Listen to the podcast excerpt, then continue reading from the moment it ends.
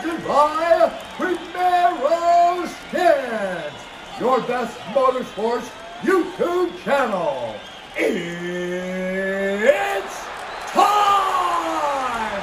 Introducing first from Porto Alegre, Brazil. Here is Patsio Cortez, the TV host for Accelerados.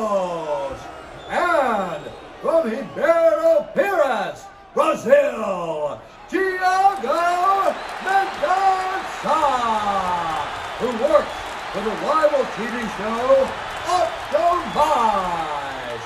Good luck for you gentlemen, and may the best man win!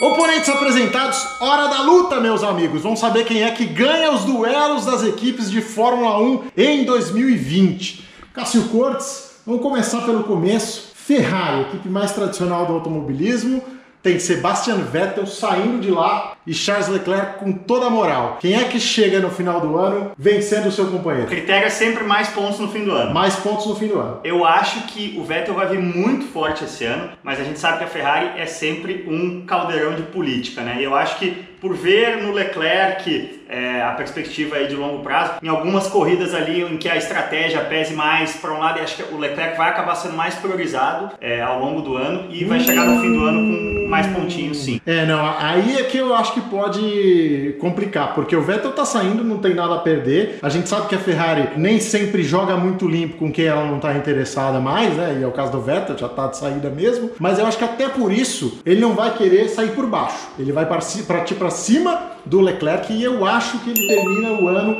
à frente do Leclerc. Porque o Leclerc também vai estar com o famoso salto alto. O cara vai falar, ah, isso aqui tá dominado e na Fórmula 1, amigo, piscou já era. Boa. Então, Começamos discordando, então. Começamos discordando.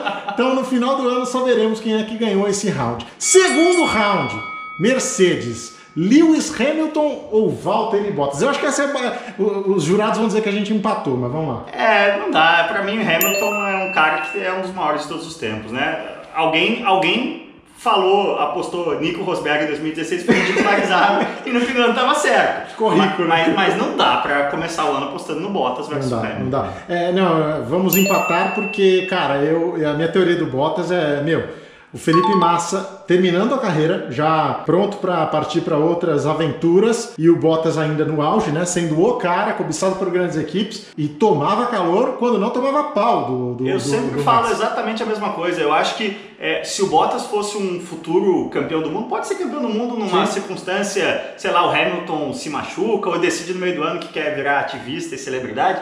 Mas assim, o Bottas, é, com todo o respeito ao Felipe Massa, um cara que foi campeão do mundo Sim. com 38 segundos. Mas é o que você fala, é, é, era o, a- já o fim de carreira do Felipe com a ascensão do Bottas. Total. O Bottas tinha que ter estraçalhado o Felipe e nunca estraçalhou o Felipe. Sempre foi muito parelha o, o ano todo do- de ambos, né? Quando companheiros não. É, e não vai ser o Hamilton no auge que ele vai conseguir. Quer dizer, talvez consiga, mas não- nós não achamos que vai conseguir. Red Bull, parece que carta marcada, né? Verstappen Albon.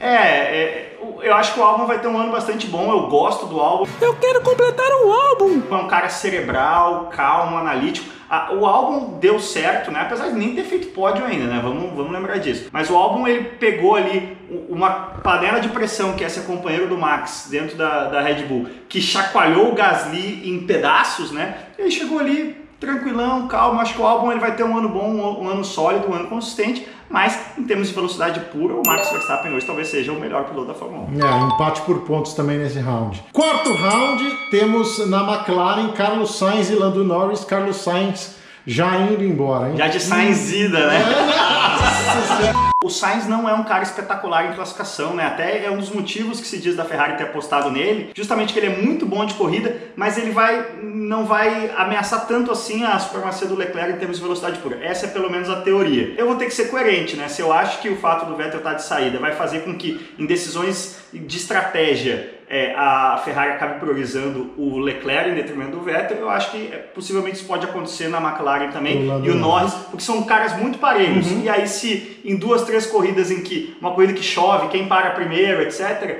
é, vai acabar pendendo um pouquinho pro lado do Norris, aposto no Norris. É, agora eu vou ter que dar o meu gancho aí. Just like that, upstairs with the right uppercut. Good night. Tudo bem, o Carlos Sainz está de saída, a equipe tende a priorizar o Lando Norris, mas o Sainz é um cara chato pra desgraça. Então, assim, é, ele tretou com o Verstappen, foi um dos poucos caras que não perderam do, do Foi muito Verstappen. parelho, né, quando Muito acompanha. parelho. Então, assim, ele enche a paciência mesmo. Então, eu acho que a McLaren não vai conseguir dar essa afastada nele e ele vai tentar comer vivo o Lando Norris. Então, a minha aposta é que o Carlos Sainz termine o ano na frente do Norris, Renault, com o Esteban Ocon, que também, cara de bobo, não tem nada, e Daniel Ricardo de saída. É que são duas coisas diferentes, né? Daniel Ricardo e Daniel Ricardo de saída. De novo, vai ser muito parelho, mas vou manter essa mesma linha de raciocínio, porque o que eu falo, o esporte de alto rendimento ele é ganhos marginais, né? Mais de 40 moto acelerando a marginal. Então é isso, em, em 20 corridas, que a gente não vai ter esse ano, mas em 15, 16 corridas, em duas, três corridas, em que tem uma questão de chuva, tem uma questão de bandeira amarela, tem uma questão. E você, nessas duas, três corridas, pende pro piloto que você prioriza, que você internamente considera o futuro da sua equipe, considera o primeiro piloto, isso é suficiente para no fim do ano esse cara estar tá 7, 10, 12 pontos na frente. Então também acho que vai ser muito parelho o Ocon, acho o Ocon um pilotaço, na verdade. Gosto muito do fato dele ser é, é, abusado, né? Chegou chegando para cima do Pérez na, na Force India. Acho que até talvez assim, por exemplo, no duelo de classificação de corrida de quem chega mais na frente, o Ricardo pode até levar, mas acho que na pontuação no fim do ano, por detalhe mínimo, acho que o Ocon também fica na frente. Eu vou no Ocon também. Ocon leva essa batalha, estamos empatados em pontos também nesse round. Agora, Alfa Romeo. Kimi Raikkonen, o interminável, e Antônio Giovinazzi, o incomeçável. né?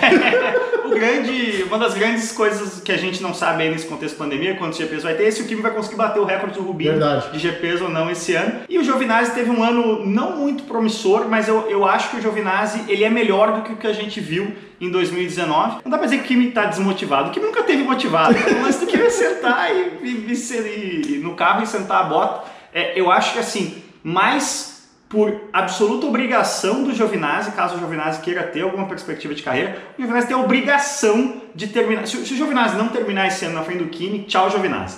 Pode É, até não ser em termos de pontos, mas é assim, em classificação, se forem 18 corridas, tem que ser 12 a 6 pro Giovinazzi. Se não, tchau, vai fazer outra coisa, vai correr de GT. Então, é, é, baseado na necessidade que o Giovinazzi tem de performar, eu acho que o Kimi vai seguir sendo mais consistente que o Giovinazzi, mas eu acho que o Giovinazzi talvez seja o cara para ali naquelas essas equipes médias, né? É, elas têm duas, três oportunidades do ano de corridas mais malucas, fazer um terceiro, um quarto, um quinto, fazer pontos grandes. Eu acho que o- essas oportunidades esse ano, a tendência é que sejam mais pro Giovinazzi do que pro Kimi. Então, eu vou apostar em Giovinazzi. é, eu, eu, eu aposto no Kimi por ser o Giovinazzi. Eu acho que o Kimi já tá com o gás acabando ali, mas eh, de qualquer forma ele ainda é um piloto muito melhor do que o Giovinazzi. Então eu acho que o Kimi ganha Você não acredita no Giovinazzi? Não acredito nada, É, nunca A acredito. Ferrari é, tem muita fé no Giovinazzi pelo trabalho do simulador que ele fez. Ferrari teve fé em tanta gente. É, isso lá é verdade também. Mas é, então ele já tem emprego garantido no simulador quando ele deixar a Fórmula 1. Bom, Racing Point agora, pior nome de todas as equipes que em breve vai é, mudar, graças a né? Aston Martin. Como é que fica? É, apostar em Stroll contra o Pérez é a mesma coisa que apostar em Bottas contra o Hamilton. Uhum. Pode até acontecer, mas em sua consciência você não pode fazer isso antes da temporada começar. Eu sou muito fã do Pérez, acho um, um cara absurdamente consistente, é, é um dos caras que melhor trata os pneus na Fórmula 1, né? E o Stroll é um cara que tem seus méritos, já colocou o Williams na primeira fila em Monza, já fez pódio em Baku, né, também de Williams, ou seja, um incompleto idiota, ele não é, mas é um cara que não estaria na Fórmula 1. É, o Christian Fittipaldi uma vez me falou isso numa entrevista, cara, tem mais ou menos 100 caras no mundo que tem condições de guiar Sim, uma Fórmula 1 a sim. qualquer momento. E, e ele falava isso justamente sobre a pressão, né? Você sendo um dos 20, você sabe que tem outros 80 ligando pro seu chefe ali, né? É, o Stroll está digamos assim, entre os 70 e os 100 É. desses 100. Ele não é um dos 69, Sim. mas por causa do dinheiro do pai tá ali hoje com uma- um dos 20 lugares. Aposto no Pérez também por motivos óbvios, né? Não dá pra apostar no Lance Stroll. Williams na, na ladeira, né? Com o Latifi e o George Russell. Esse é um caso pior ainda, né? Porque o, o Stroll, pelo menos, a gente já viu que é capaz de não ser um idiota e o Stroll veio com resultados de categoria de base interessantes, né? Sim. Foi campeão da Fórmula 3 europeia, que é uma categoria, a categoria mais importante abaixo da Fórmula 2. O Latifi, em compensação, não fez porcaria nenhuma em categorias de base, né? E o Russell já mostrou que é um cara. é, nesse momento que a gente está gravando, o Russell esse ano é o piloto mais vencedor da Fórmula 1. Ganhou a Fórmula 1 virtual, né? Foi campeão da Fórmula 1 virtual. É um cara que a Mercedes aposta muito aí como possível sucessor do Hamilton. Então, essa aí sim, a gente estava falando que apostar no Bottas ou no Aham. Stroll seria loucura, mas quem sabe pode acontecer. Apostar no Latifi aqui é. Aí a gente sabe que não vai acontecer, a não ser que o Russell tenha uma desinteria aí e perca 400 GPs. né? Olha, os jurados terão trabalho porque esse round também empatamos. É, não tem jeito. Vamos com o George Russell, que é inclusive um dos pilotos cobiçados pela Mercedes para o futuro. Agora eu não sei se a gente aposta quem faz mais pontos ou quem bate menos. Haas, Grosjean ou Magnussen? É, pra mim, a dupla mais inexplicável da Fórmula 1, né? São caras que já mostraram que, que também nesse grupo de 1 a 100, o Stroll tá entre os 70 e os 100. Eu diria que o Magnussen e o Grosjean estão entre os 50 e os 70. Eles estão acima do Stroll, mas não são caras é, excepcionais. Eu acho que o Grosjean ainda tem flashes de uma velocidade incrível, mas é um cara que o número de erros graves que ele comete numa temporada, eu nunca vi um piloto de ponta de Fórmula 1 cometer e outra, cometer e seguir. Quem, quem fazia temporadas como o Grosjean era demitido no ano seguinte. Por razões que eu não entendo, ele vai permanecendo. E se alguém que assiste lá o Driver to, Drive to Survive não, não acompanha a temporada da Fórmula 1, tem certeza que o Grosjean foi demitido. Sim. Não, beleza, o cara foi embora. Não, renovou. E, e o Magnussen também. Então, Eu, eu vou, eu vou, vou ter que vou parafrasear Fernando Collor de Mello num debate presidencial na hora que ele tinha pelo protocolo que fazer uma pergunta para Enéas Carneiro e ele virou para Cabedi e falou: diga qualquer coisa aí. Fale qualquer coisa aí. sobre Magnussen e o Grosjean. Diga qualquer coisa aí. Sou obrigado a escolher um. obrigado a escolher um. Eu acho que né? pela consistência Magnussen. Eu também vou de Magnussen, porque o Grosjean, acho que além de tudo, tá numa descendência aí forte. E o Magnussen ainda entrega alguns resultados e tem a confiança da equipe, É. coisa que o Grosjean não É tem. verdade. E a gente ainda seca um pouco ambos para ver se abre uma vaguinha pro É, Pietro é, ali, é né? verdade, que eu acho que não é difícil não. Último round e agora temos AlphaTauri com Pierre Gasly e o Danilo Kvyat. Também uma dupla que é como o drama não emociona e como comédia não diverte. Né? Então vamos lá, Stroll tá do de 70 a 100, Magnussen e Grosjean estão no de 50 a 70, Gasly e Kvyat diria que estão do 30 a 50 talvez. Eu acho que o, o Gasly vai ter um, digamos assim, o Gasly ainda nutre uma certa esperança de, de rebotar. O Kvyat sabe que ele não vai voltar para para Red Bull, né? Então, mais pela, pela curva do Gasly ainda estar possivelmente sendo ascendente, o do Kvyat acho que já está no teto, né? Eu vou, vou apostar em Gasly, mas sem muita convicção não. É, então a minha pergunta é se o Gasly vai manter o ritmo que ele tinha no ano passado ou se ele vai entrar naquela espiral negativa de novo, como aconteceu com a Red Bull, porque aí o Kvyat também, que não é bobo, vai conseguir andar mais rápido que ele. Minha aposta também é no Gasly, mas é isso, sem, sem cravar não, eu quero ver no final do ano como é que fica isso aí. Pois é, sou um bom! Só uma coisa, lá. é, você falou o juiz já tá tentando. Você falou, vamos falar a grande, a maior narração da história do, do boa, né? boa, boa. Vai pra cima, Maguila, tá bem o brasileiro, termina a luta. Vale narrando Maguila e, e Holyfield. Holyfield. Mas você falou do Drive to Survive, uma das coisas que mais me chama a atenção, o Drive to Survive sempre tem pérolas incríveis, né? Mas uma é a fragilidade mental do Gasly, né? Sim, é sim, impressionante. Então, é, É. é uma aposta relutante essa aposta em Gasly. É, e com o Marco ali, né, cara, com o Helmut Marco, é difícil ter. Você precisa de um bom psicólogo para manter a cabeça no lugar. Mas é isso, valeu, Cássio, tá? ó, O resultado da luta vocês conferem no final do ano e deixa aqui nos comentários o que, que vocês acham, quem vai ganhar cada uma dessas disputas. Participe com a gente no final do ano, a gente vê o resultado. Valeu, valeu!